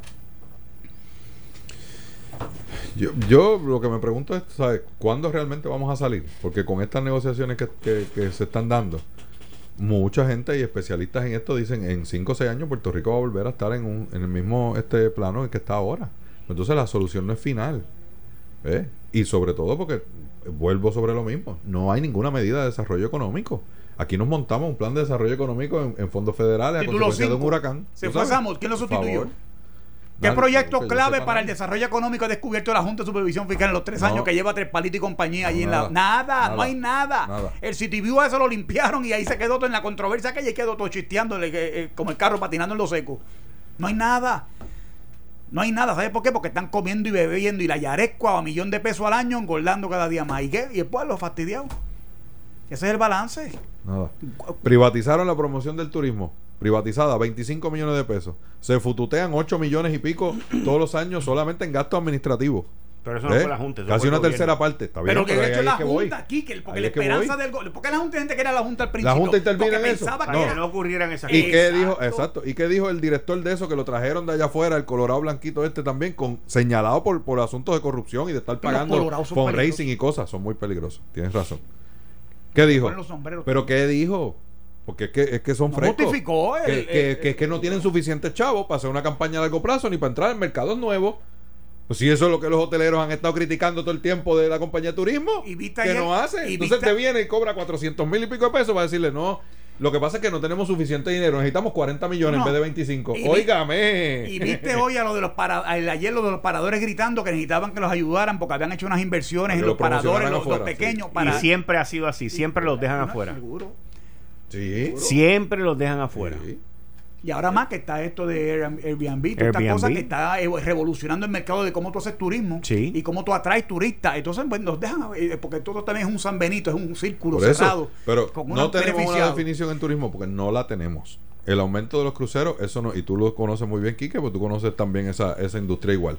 Estos no son decisiones que se tomaron hace seis meses. No. Esto es de años atrás que decidieron que iban a venir aquí. Pues Que, fantástico. by the way, yo no... Yo Pero no, no hay un, un, un, un camino que nos hayan trazado. Agricultura. ¿Cuál es el producto que vamos a desarrollar? Ah, no, pues le vamos a dar 100 mil pesos aquí que para que tire habichuelas blancas y le vamos a dar 200 mil pesos a, a, a Héctor para que vaya allá y tire pimiento. Ajá, ¿y cuál es el mercado y dónde están? ¿Y hay algún potencial para exportar eso? No, porque eso sale muy caro cosecharlo, por eso le damos los incentivos. ¿Hay escasez de pimiento? Tampoco sabemos. No ha habido ninguna movida en eso. Porque ni métrica ni nada ¿Eh? contra qué ver. Y les regalamos a unos inversionistas 300 y pico millones de pesos en las deudas y los préstamos que tenía el Banco de Desarrollo Económico los otros días. Y la Junta Sí. no dijo ni pío de eso. Y se vendieron 347 millones por 41 millones. ¿Dijo algo la Junta sobre eso? No. ¿Y qué dice la- el análisis que estaban haciendo sobre esa transacción? Que todos esos préstamos tenían garantía y que estaban al día. No eran ni siquiera no eran- perdidosos. No eran todos, no eran todos. La auditoría que le estaban Yo haciendo sé, determinó yo, yo lo... que en esos préstamos habían colaterales En- que en eran en- a- accesibles. en algunos, y cuando te digo algunos, no te estoy diciendo un puñado. O sea, había un número de más de 150 millones de dólares que estaban pagando, que tenían colateral, que los dueños de esos préstamos, los, los deudores, querían negociar y pagar más de 10 chavos, pero había que trabajarlo y no había el guiso, ¿entiendes? No había el... el- el- Por el- eso, pero ante ese guiso, ¿qué hizo la Junta? ¿Dijo algo? No, Son 300 millones de pesos tirados al latón ahí. que se supone que ellos hayan mirado esa transacción. En un banco que podemos hablar 20 veces si estaba descapitalizado, si cumplía o no cumplía el propósito, si debía o no debía. Está bien, pero estaba ahí para asumir unos riesgos para desarrollo económico. Y que Debía, debía haber habido alguien allí migrando esos números. Y hablamos que el, el compromiso con el pequeño comerciante, y le metemos un logo bien grande Sí. y un publicista guisando en una campaña de medio y bla, bla, bla, y cogen el banco y le entregan el banco y, y le dan un beneficio a alguien Oye, por allá. y, y yo creo que los tres podemos estar de acuerdo en, en- en lo que se quería transformar el banco. Ah, garantizar, lo mismo que hace Small Business. No, el préstamo te lo da la banca privada, yo te lo voy a garantizar. Claro, claro. Yo no te voy a dar los chavos, tú vas y lo buscas y yo le digo al banco, ese riesgo que tú no quieres asumir, yo te lo garantizo, yo soy el colateral. Nosotros estamos de acuerdo que, que eso está bien, pero lo dejaron sin Eso es. de ciento y pico millones, vinieron a, a- a terminar con 7 millones de pesos. Y habrá pues no podían garantizar nada. La No, pregunta es no si habrá por eso es que el país, aquí la gente no le queda ni la madre, oye, no le queda ni la Ave María. Eso es lo que yo te digo Y de la vez- dificultad del 2020. Y se fue José Emilia y se llevó las esposas, pues no se las pusieron a nadie. Eso es otra cosa. Y yo te lo decía a ti, ¿te acuerdas? Te decía, Douglas viene aquí. Espérate que tenemos que ir a una pausa. Esa me la trae cuando regresemos. Dale. Eh, Estás escuchando el podcast de Noti1. Análisis 630 con Enrique Quique Cruz. 6 y 34 de la tarde de hoy, lunes 7 de octubre del 2019. Tú estás escuchando Análisis 630. Yo estoy aquí de lunes a viernes de 5 a 7, hoy con el gabinete de los lunes, con Daniel Machete Hernández, Héctor El Marrón Torres. El cantante, pero hoy no. Tenemos que esperar. Él está practicando ahora para el Puma. ¿Cómo es que decía el Puma? Voy a. ¿Cómo es que, cómo es que dice la canción esa? ¿Cuál, esa, cuál de esa sí te cae bien a ti. No, pues tiene que cantar la que, la que usaba Eh, Rosselló también. Agárrense de, las, manos. Mira, tú, a ti te cae, a ti te cae, a ti te cae. Vez sí todas uno. Hoy, hoy, dibuja bien. La de. ¿Cómo era? Voy a, voy a perder. Voy a perder la cabeza Esa. por tu ¡Vaya! amor. ¿Ves? ¿Viste? Dale, dale, dale, Héctor, dale tú. No, Dale pero tú. me la sé la letra. Ah, no te sabes la letra. Como no despierte de una vez por siempre de este falso sueño. ¿Viste? Chacho, estos tipos Aquí, son aquí. bravos, Y al final vea claro que te estás burlando, que te estás riendo. Qué recuerdo, ah, te vi que te brillaron los ojitos, papá.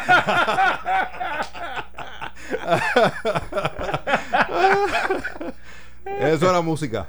Sí, no, muchachos, esos tipos. Bueno. Bueno, esos tipos tienen que vivir borrachos. Practiquen. Practiquen para. Para el duelo, José José y José Luis Rodríguez. Ese es el próximo, ese es el próximo.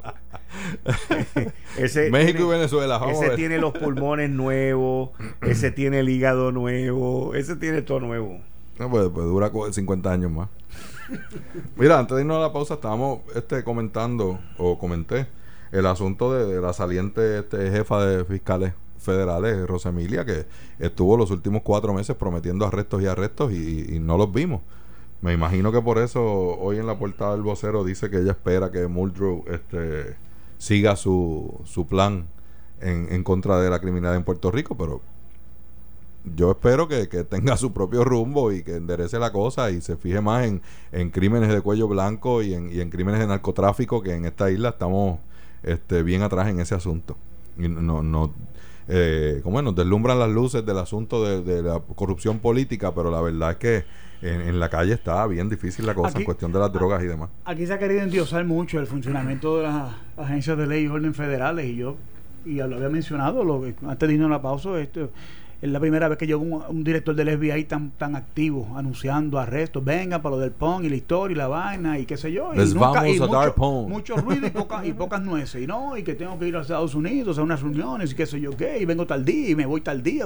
Hasta el schedule prácticamente el tipo decía y no y no se, crean unas expectativas no que si en junio no que si en septiembre pasó junio pasó septiembre no pasó nada el próximo mes ah, pues. y yo y yo no no no sé no no voy con eso a mí yo vamos a traer los, los, los hechos son los que definen las cosas aquí los actos a mí la propaganda y eso, ¿Cuántos meses llevamos con el asunto de, de los empleados fantasmas y nunca, los que arrestaron, ninguno era empleado? De eso no lo hemos visto. Y allí han rebuscado, dicen, hasta el diario de sesiones de 1953. Pero es que se declararon culpables. Por eso, pero no eran empleados.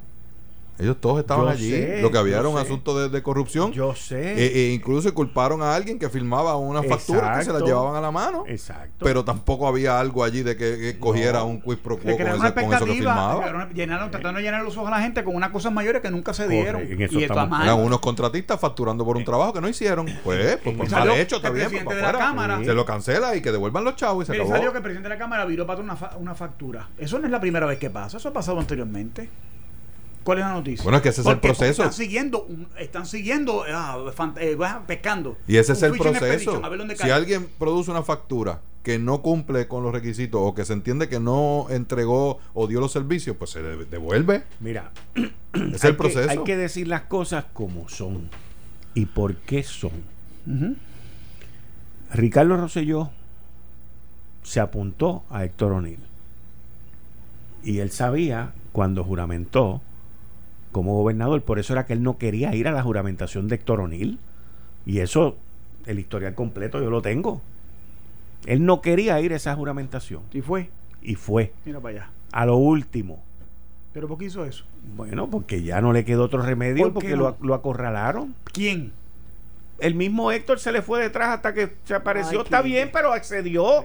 Por eso, demostraba lo que yo siempre decía, porque la primera virtud de gobernar, ¿cuál es el carácter del individuo? Por eso que cuando no votan los jefes de agencia, que hay que se define el liderato. Y Héctor O'Neill, según mis fuentes me indican, Héctor O'Neill esa noche le dijo, mira, y sobre lo que hay pendiente, eso ya está arreglado porque habían hecho un arreglo extrajudicial afuera que le había dado un dinero a la, a la persona. Le dijo, eso está. ¿Y tú sabes cuál fue la contestación del renunciante? Una que tú usas mucho aquí. The storm is coming. Así le dijo. Así le dijo. Le habló de la tormenta. Cuando llegue la tormenta veremos. Así como lo oye. ¿Ok? Se lo apuntó, lo sacó de carrera, le pidió la renuncia aquel domingo a las 10 de la mañana. Nos vemos y adiós. Te hago ese, esa historia fidenigna, porque yo entiendo que el renunciante también se creía que con este escándalo de los empleados fantasmas se iba a apuntar a Tomás Rivera Chats. Y así fue como se creó el, la nube, ¿eh? la nube, la novela, el cuento, el evento, todo, el libreto, el, libreto. todo apuntaba a Tomás Rivera Chats. ¿Ok? Y él entendía que se lo iba a apuntar. Lo que él no sabía era que se lo iban a apuntar adelante. y que el lío. Con su propia torpeza. No, pero espérate. Y que el lío de los empleados fantasmas, que era un lío de unos contratistas fantasmas en la Cámara. Porque es en la Cámara. Donde ocurrió todo esto. Que viene de una pelea del ex representante Samuel Pagán, la esposa o ex esposa de él, más el que manejaba la oficina allí. De ahí es que sale todo este revolú. Entonces, yo estoy seguro que el renunciante juraba que se iba a apuntar a Tommy. No tengo la menor duda. Y mira lo que pasó. Así que, ahora, ahorita estamos hablando de Rosemilia. Y ustedes, Rosemilia se va y entra Muldrow, que ya juramentó, está aquí, están en transición. Y yo entiendo, según me han dicho mis fuentes, Rosemilia va para Fortaleza. Ay, mi madre. Ahí tú tienes otro evento de relaciones públicas para tratar de, de llenar el ojo a la gente. Bueno, pero está bien. Lo que pasa es que eso es mucho más allá. Es Rosemilia la que dijo públicamente cuando Wanda Vázquez estaba siendo investigada, ella le dio un respaldo, que Sí. fue un asunto ¿Y totalmente quién mandó a. Castellón esa al Departamento de Justicia de Segunda de No Wanda ¿eh? Vázquez? ¿Eh? O sea, u- u- unas expresiones totalmente impropias, fuera de lugar, cuando había un proceso de investigación, influenciando la opinión pública, e incluso la decisión, la posible decisión, diciendo que, que ella confiaba y que ella respaldaba a Wanda Vázquez en medio de todo ese proceso. Si usted la respalda, llámela y dígaselo por teléfono, ¿verdad? Si quiere, mira, te deseo lo mejor, fantástico. Pero por Pues culpa de salir Quique. públicamente a decir Ah, eso. Eso es por culpa tuya. Porque como tú dices, imagínate si no la tuviéramos. Ahí ju- giró contra eso para tratar de, la- de, de, ¿verdad? de validar eso. Entonces ahora le pagan el favor contratándole en Fortaleza. Rosemilia, Oye. ¿Qué se harían ustedes si no nos tuvieran Rodríguez? Ajá. Ahora va a tener que a José Luis Rodríguez, ¿verdad? Otra vez. Culpable soy yo ah, por haberte tenido olvidada, por dejar que muriera el amor. Chacho. Y ahí está. Y eso será una portada. Pero a nadie declararon culpable y se chaborro yo. Muchacho, así no pero se eso puede. es lo que así no va, se puede así va, así va. No sé, pero- Y con eso es que Pierluisi piensa correr, con esa calidad. La verdad. Que, by the way, esa primera plana del periódico El Vocero está del carajo. O sea, esa foto. Y el- confiado el en que no va a ser retado para primaria. O sea, ¿qué rayo es eso? ¿Y qué? Pero el tiempo dirá. No, pero no es que lo diga. Cógelo con calma. No es, Mira, no es que el tiempo dirá, es que no lo debe de decir él. Porque le mete presión a los que están a punto de, de sí o de no. ¿Le mete o no le mete presión? el juego de palabras. ¿Le yo- mete yo o no le mete que no es el mejor. Déjame ponértelo Ah, como yo. adelante. Permíteme eh, la discreción de decirlo como, como Como tú lo piensas, como tú lo ves. constructivamente. El juego de palabras yo pienso que no es el mejor por eso mismo que tú dices, porque la consecuencia final del día es meterle, pero cuando tú ves el- el- el intercambio con el liderato de ese, del Partido No Progresista, hasta ahora ha quedado validado sus argumentos. ¿Entiendes? Porque, por ejemplo, el viernes Ale nos dijo una cosa y fíjate que el lunes pasó el fin de semana y el lunes eh, tanto Tomás Rivera Char como eh, Johnny Méndez hacen unas expresiones que prácticamente validan lo que él dice. Así que como el proceso primarista está ya prácticamente, estamos a cuánto, a, do- a ocho semanas de que se abra el proceso de candidatura, un día a la vez, hoy es lunes y mañana es martes. Bueno, le, le dijo a. Wanda Vázquez que no podía aspirar. Le dijo a Jennifer ¿Quién? que no podía correr. Pierluisi. Sin embargo, en ese mismo párrafo, dice Mari Carmen Rivera en el vocero, que Pierluisi dijo que para noviembre podía anunciar oficialmente si aspira o no a la gobernación. Oye, pero si hace dos semanas dijo que iba a aspirar, porque ahora es en noviembre. Porque no ha hecho el anuncio oficial. De hecho, yo creo que él va a Sí, pero es que, yo creo es que no dijo el anuncio oficial. Dice si aspiro o no. Ya, está eso. dejando la puerta a decir que no. ¿Qué significa eso? Que si hay primarias en el PNP no va a correr. Bueno, bueno, ahora digo yo, el contrato de energía eléctrica de Quique, hay un por ciento, 95% de accurate de que, Ah. ah, pero hay un 5%, siempre hay una posibilidad de, es probable de que él no, el de que es probable que él corra, yo te diré a ti con 95%, siempre hay, Está ¿verdad? como los metros de. Seguro, como, Sí, los, metros, seguro. Como los metros de José Ortiz. Siempre hay un espacio de Dejó que un haya- 5% de que no. Ajá. Pero o sea que está En más seguro de que no va a haber primaria que de que él mismo va a en correr. noviembre va a ser el que tú dices, Exacto. mira, ¿Cómo es en eso? noviembre va a ser el que tú dices, Pero ¿cómo es esa, No Héctor?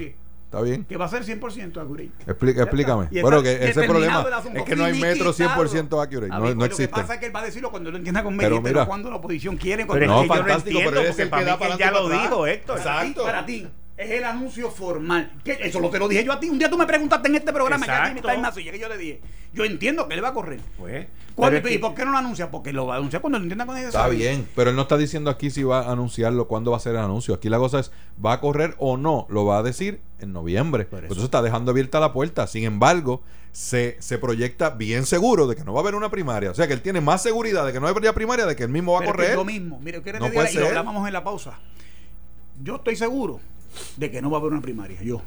El único, el único que podría tirarse esa maroma es González Cancel.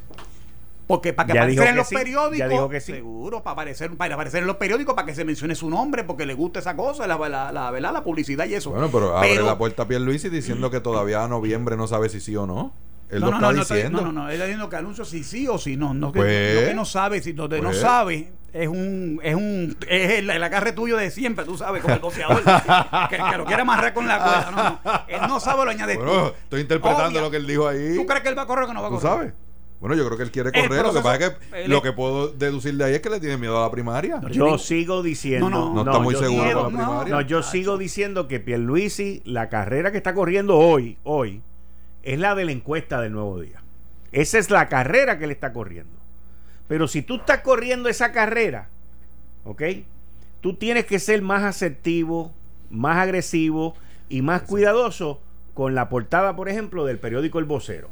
Porque esas son entrevistas que se negocian, ¿cierto o falso? Cierto. Y si tú negocias una entrevista y una exclusiva y se la das al vocero, mano, por lo menos negocia la foto que van a poner en la portada, que se vea que tú estás maquillado y que estás fresquecito. O sea, no que los estás- periódicos negocian las primeras planas. Pues es que todas esas cosas Sí, que se- esa, esa es seguro la que manera sí. de hacerlo. No, Pues por seguro- eso. sí. Los Esa periódicos, es la manera, escucha sí. el pueblo, los periódicos sí. No, pues negocian las seguro que primeras sí, planas. sí, Sí. se negocian, Sí. se negocian las entrevistas Sí. exclusivas y las Y si informaciones. es una exclusiva con sí. información sustanciosa. Pero va para primera plana. Si sale bonito, si Ah, sale, ah, si pues sale seguro. con el ceño fruncido. Sí, no, yo quiero una buena foto. Yo, Claro. a mí tú me preguntas, candidato mío, yo quiero Es una que buena esta foto. foto. no es actualizada. Exacto. Ni siquiera yo que soy relacionista. voy a decir, yo no necesito decirle al vocero, ponme una foto bonita. Digo, quiero una foto actualizada. Te voy a enviar 10. Escoge la que tú quieras. Y si el vocero no con quiere. acción, sin acción y demás. Pues la entrevista no va. Y si el vocero no quiere. Bueno, no, que la entrevista está se la hecha. doy a Metro. No, no, es que eso tú, no, pero es que eso No. tú no lo haces después de la entrevista. No, hablo con Metro. Hablo con. Pero con ¿qué metro? Hablo con metro, primera pero que hora. la casa tiene metro. Aquí en Puerto Rico hay dos periódicos. Vamos, va- va- vamos a hablar las cosas. Sí. ¿Cuántos periódicos Bueno, no, aquí? hay tres. Hay tres. El Nuevo Día y el periódico El Vocero. y, y primera hora que tiene que tiene una Pues su- tiene tiene Chico, su pero Es una no, línea tiene- distinta. tiene- más- está bien es como el papel de ma- el del el Charming está y el bien, pero ve, pero ve, tiene pero tiene pero tiene tiraje ve, pero está bien yo sé lo que tú quieres decir Sí, sí, pero eso, el lector que lee de estas cosas de política entiende, no es el que busca primera hora. mira. Héctor, yo entiendo tu línea. Lo que, lo que sí quiero que la gente se quede claro es, dentro del trabajo, sí, se habla de esos asuntos porque tú le estás dando una exclusiva y le están dando acceso a una información que el periodista sabe que es sustanciosa. Tú no le dices qué ni cómo. ¿Ves? Y en- dentro de esa negociación está bien, pues te la doy a ti. No voy a, a- a aceptar otra entrevista. Y mañana, ah, pues esto va para la portada. Oye, pues ponme una foto actualizada. ¿Entiendes? Dame una foto que, el- que él se vea como está ahora. y yo quiero al tipo lo- y lo quiero maquillado no lo quiero sudado Lo que pasa es, yo te voy a decir una cosa, lo que pasa es que en momentos... y- Ahí venía de piñones. Déjame decirte una cosa, aquí hay gente que dicen que las, esas, esas, esas primeras planas hasta se pagan. No yo no y ahí, eso, no, eso yo no no, estoy diciendo no, que tú lo dijiste, yo estoy diciendo a ti que en la política se llega a comentar inclusive ese tipo de cosas. Por eso les dije a ustedes, ¿ustedes están seguros que están diciendo? Sí. Que el periódico tiene que poner la foto que yo les mande a No, Porque cuestiona no, la credibilidad no, del medio nosotros- que se presta para hacer una cosa. pero no déjame decirte, ah, eso. chico, pero yo no estoy diciendo que tú dijiste eso. Ok. Te estoy diciendo que cuestiona la credibilidad del medio que, que hace la entrevista y que la publica, porque obviamente para publicarla, porque no es para, para saludarlo ni para hablar con él.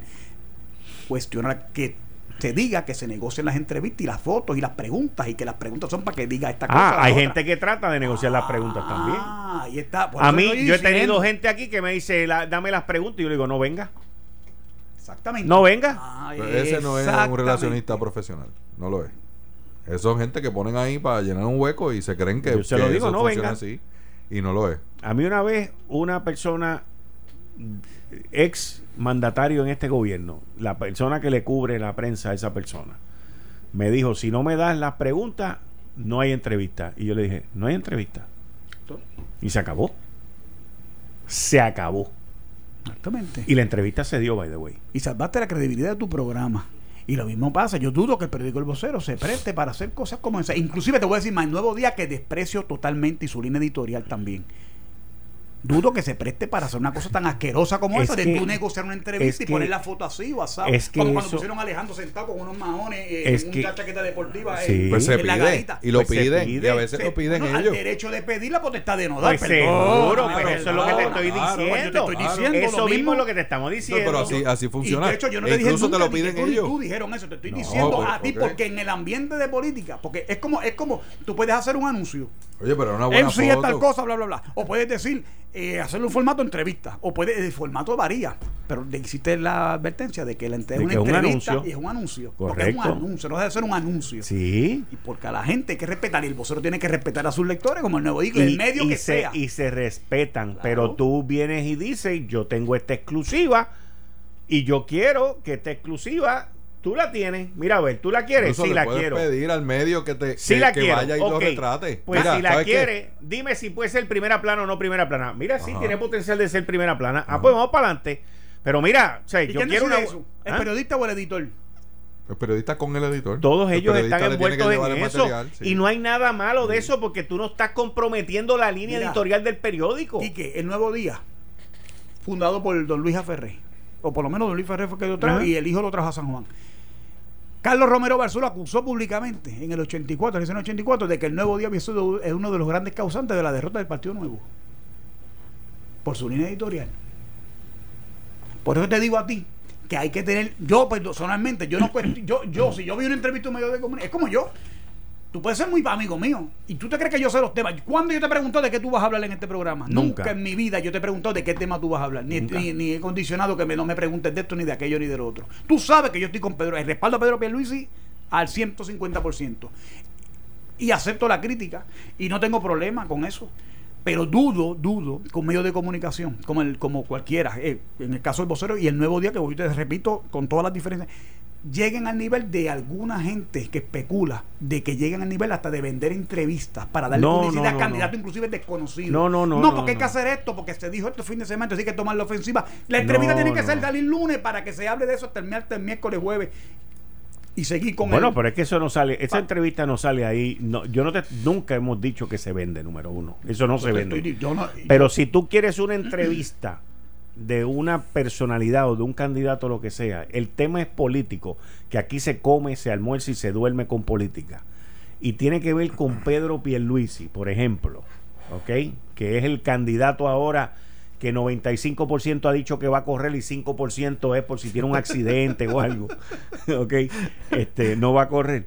Pues, o sea, eso es común, pero esa foto, o sea, dentro de todo lo que se habló, dentro de todo lo que se pidió y se concedió de todas las partes, si hubiese sido el nuevo día o hubiese sido el vocero, pues yo hubiese dicho, como dice Dani, una buena foto con el tipo. Actualizada. O sea, porque no me lo vas a poner medio. ahí todo. Le puedes decir al periódico, vamos a hacer la foto.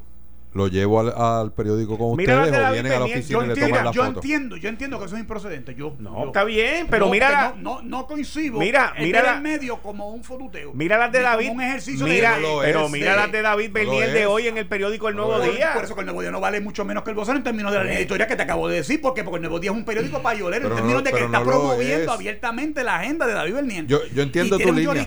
No están promoviendo la agenda de. David Bernier, es lo que ustedes mismos dijeron ahorita. Están promoviendo la agenda de la próxima encuesta que viene por ahí.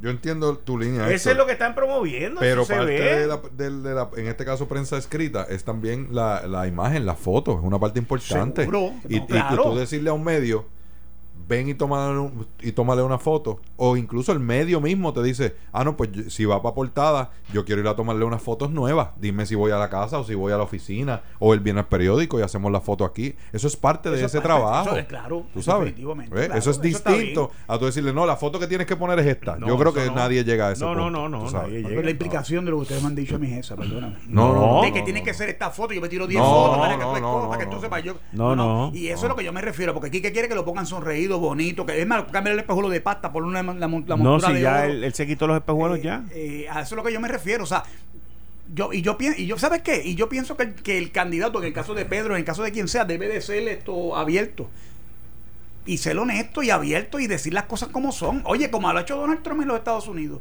como lo ha hecho el presidente de Brasil, de acuerdo o no de acuerdo con lo que ellos crean y que asuman sus posiciones y el tiempo dirá. Pero esa cuestión de, de- del Photoshop y volverme bonito y ver más así, ver más sao, como hacen los gobernadores que cuando las fotos no le cuadran bien o se ven feos, cambiar, mandan a cambiar todos los cuadros y las vainas esas. Pienso que es improcedente, no sé, mi, mi opinión. Está bien. Pero vamos a ver, yo vuelvo y te repito. Mientras se puede evitar una primaria, yo creo que es bueno. Si se da la primaria, no, es no necesariamente es malo tampoco. Vamos para adelante en la primaria. Eso no es. Yo dudo que los principales líderes del Partido No Progresista, y me refiero a los líderes legislativos y a la comisión de residentes, vayan a primaria contra Pedro. Dudo mucho eso. En esta etapa del juego. Porque el liderato del PNP, la, base del partido, 75-80% estaba definida ya en favor de la candidatura de Pedro. ¿Cuánto? 75-80% de la base del PNP está definida eh, en favor de la candidatura de Pedro, Defin- sin duda alguna. Son números sólidos. Sí, oh sí. Nos Nos tenemos vamos. que ir, Quique. Yo sé que tú vamos. quieres seguir que siga aquí, pero ya se acabaron mis cantos por hoy. Está bien. Yo no, yo no creo que esté tan sólido, pero no veo una razón para que Pedro no quiera correr. Y ni tampoco que no pueda correr, pero no creo que no creo que esté tan sólida la cosa. Y Wanda Vázquez van a tener que hacer damage control con las decisiones de ella. Bueno, muchas gracias. Nos vemos el Voy a perder la cabeza por tu amor. Muchas gracias. Esto fue el podcast de Notiuno. Análisis 630 con Enrique Quique Cruz. Dale play a tu podcast favorito a través de Apple Podcasts, Spotify, Google Podcasts, Stitcher y notiuno.com.